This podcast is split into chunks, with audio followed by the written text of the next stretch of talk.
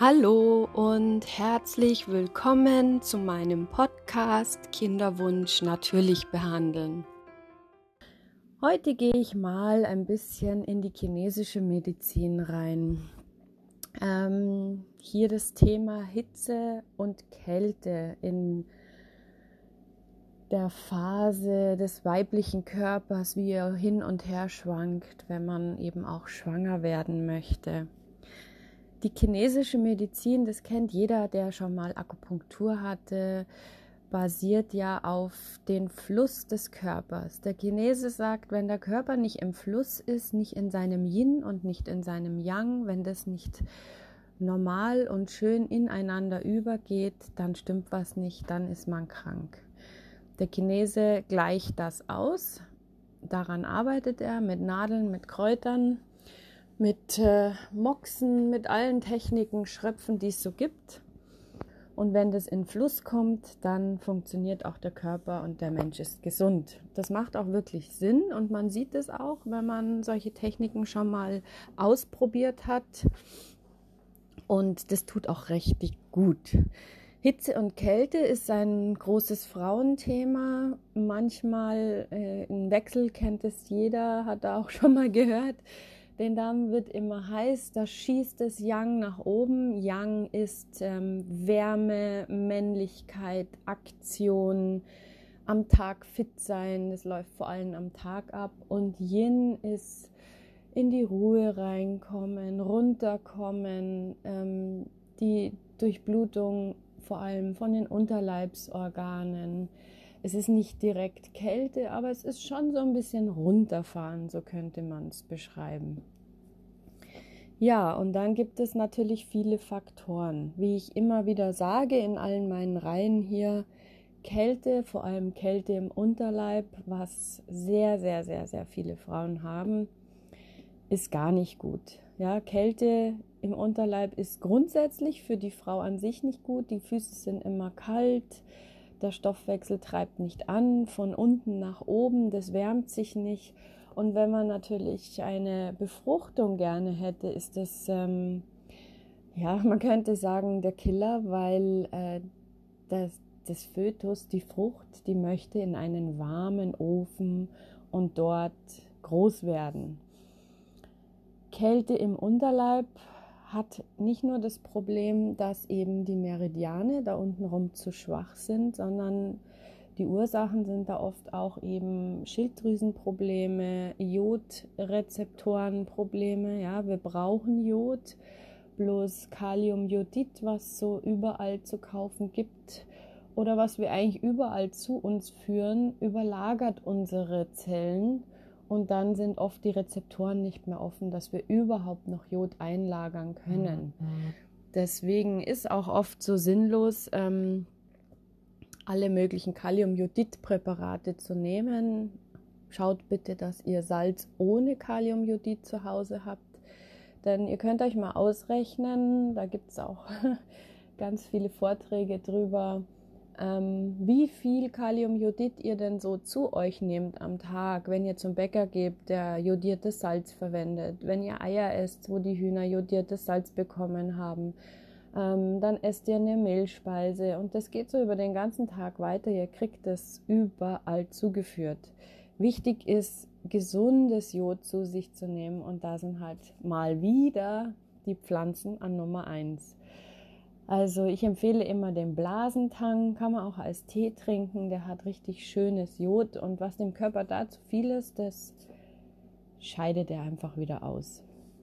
Ja, wie ihr schon hört, also es geht eben beim kalten Unterleib eben oft auch und vor allem um die Schilddrüse, die dann manchmal eben in der Unterfunktion ist. Wenn die Schilddrüse in der Unterfunktion ist, kann das eben auch sein, dass die da reinrutscht in einem Hashimoto-Geschehen, beziehungsweise wenn sie zu lang in der Unterfunktion hängt und wirklich gar nicht irgendwie eine Hilfe kommt und ähm, man auch nichts dagegen macht, dann schießt das irgendwann mal in so eine Entzündung rein, das sich dann eben Hashimoto nennt. Und da haben wir dann wieder Hitze, Kälte, ja, das schwankt ja hin und her. Es gibt kaum mehr Schilddrüsen, die entweder eine Unterfunktion oder eine Überfunktion sind. Das sind meistens Mischformen. Und so eine Unterfunktion bringt die Kälte, bringt die Müdigkeit, bringt Depressionen, ähm, traurig Kraftlosigkeit und die Überfunktion, wenn es dann hochschießt, dann ist man hibbelig und dann kommt die Hitze und man schwitzt und Schweißausbrüche und man weiß gar nicht mehr, was man machen soll. Also wer sowas hat, der muss wirklich mal ganz genau nachschauen und nachschauen lassen. Und da geht es nicht nur um den Schilddrüsenwert TSH, sondern eben auch um die Antikörper. Das muss man mal kontrollieren lassen. Sowas kann man aber auch schön regulieren. Auch wenn man schon ein Schilddrüsenhormon bekommt, kann man das langsam mit Pflanzen regulieren, über das Blut dann kontrollieren, aber auf lange Zeit eben mit Pflanzen behandeln.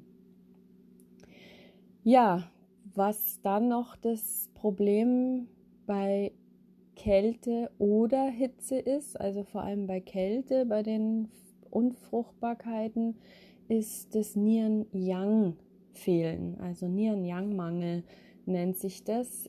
Das ist hauptsächlich bei denen, die kalte Füße haben, weil der Nierenmeridian da unten beginnt, an der Fußsohle. Da gibt es den Nieren-1-Punkt. Und das bedeutet, dass die Niere einfach zu wenig Kraft hat. Die kann das nicht nach oben abgeben. Ja?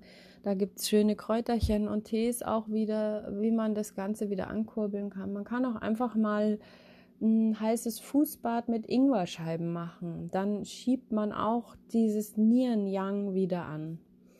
Da gibt es ganz viele Techniken, wie man helfen kann. Aber ohne Nieren-Yang, ohne die Kraft von unten, die den Fluss nach oben bringt, ist es echt schwierig, da überhaupt in eine Befruchtung reinzukommen.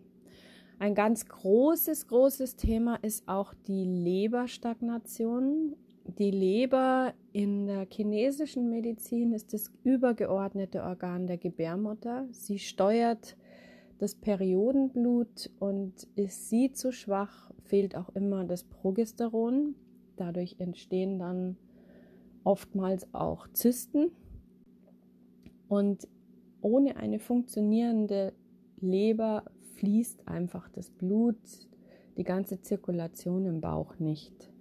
Das heißt, äh, Stagnation nennen das die Chinesen, weil man auch sieht, wie ähm, das Blut dicker wird. Ja, wenn man Perioden mit klumpigem Blut und ganz dick und dann auf einmal schießt wieder das raus, als wäre da eine Abschlachtung das heißt, dass die Leber da nicht ähm, richtige Kraft hat und nicht richtig funktioniert. Das blockiert, ja.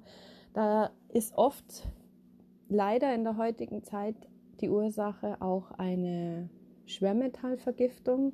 Man darf es jetzt nicht gleich so, man ist jetzt nicht mega ähm, vergiftet, so wie sich das jetzt anhört, aber schon, man hat eine Überbelastung. Ähm, oftmals ist es das Amalgam. Gott sei Dank heutzutage gibt es nicht mehr so viele, die Amalgamfüllungen haben. Aber auch aus eigener Erfahrung festgestellt, gibt es noch ganz, ganz viele andere Dinge. Leute, die zum Beispiel, ähm, wie heißen diese E-Zigaretten rauchen, die, da ist ganz viel Schwermetall drin. Das ist alles im Körper, das steckt oft Jahre da drin und das muss man rausholen. Ja? Man merkt es, wenn man schwitzige Hände und Füße hat, die dann aber eigentlich kalt sind oder diese ganz komische Mundgeruch, ja? den jeder, der das schon mal hatte, weiß jetzt genau, was ich meine. Man hat dann auch so ein bisschen metallenen Geschmack im Mund. Der zeigt ganz eindeutig, dass da entweder durch äh, Medikamente oder eben in den Nahrungsmitteln steckt es auch oder sowas, dass man mal E-Zigarette geraucht hat, da Schwermetalle in den Zellen drin hängen und das ist ganz wichtig, das zu entgiften. Das wird immer eine Leber blockieren. Das macht auch immer wieder Kopfschmerzen und Probleme. Ähm, deswegen, weil die Leber und die Niere zur Befruchtung da richtig verdammt wichtig sind, ist einfach immer wieder nötig, dass man erstmal entgiftet. Ob das zwei Wochen oder vier Wochen sind, so eine Entgiftung der Zellen und des ganzen Körpers, dass der gut fließen kann, ist wirklich sehr wichtig. Beginnen kann man damit immer indem man, wie die Ayurveda sagt, ähm, Heißwassertrinkkuren macht. Das heißt einfach mal ein, eineinhalb Liter abgekochtes Wasser, weil das dann in die Mitochondrien der Zellen geht und da tatsächlich ausschwemmt. Einfach so ein Liter abgekochtes Wasser in die Thermoskanne und mit in die Arbeit oder wo auch immer man ist nehmen und das dann warm über den Tag trinken. Oder wieder mal eine wunderschöne Pflanze, die Gundelrebe. Da kann man vielleicht jetzt nicht unbedingt einen ganzen Liter, aber einen halben Liter Gundelrebentee sich machen. Da gibt es den Wurzelsepp in München. Das ist phytofit.de, kann man online bestellen oder einfach mal reingehen in den schönen Laden und sich da eine Gundelrebe holen und den trinken. Der bindet die Gifte und vor allem auch die Metalle und scheidet die aus dem Körper aus. Das ist so das allererste. Wenn natürlich dann der Darm noch mitspielt, da der Körper der nicht der Körper, sondern äh, schon der Körper, aber vor allem der Unterleib kalt ist und man auch noch verstopft ist und da schon nichts fließt, dann geht es natürlich mal an eine ganze Darmsanierung. Da muss man schon mal so vier Wochen ran, um da auch wirklich was zu erreichen. Ja, falls es euch interessiert und ihr da ein bisschen Hilfe braucht, meldet euch gerne bei mir. Ihr seht ja meinen, meine E-Mail-Adresse und alles unten dabei. Ähm, und ich hoffe, ich habe euch ein bisschen weitergeholfen und wünsche euch jetzt noch eine schöne Zeit. Bis bald. Schön, dass ihr zugehört habt und ich freue mich, wenn ihr bei den nächsten Folgen wieder reinhört. Informationen über mich und meine Behandlungen könnt ihr auf meiner Website www.heilpraxis-meierhofer.de nachlesen. Bei Fragen oder wenn ihr mehr Hilfe braucht, sendet mir eine E-Mail unter info at heilpraxis-meierhofer.de und vereinbart gerne ein kostenloses kurzes Beratungsgespräch per Telefon oder per Zoom. Ich freue mich auf ein Wiederhören, eure Martina Meyerhofer.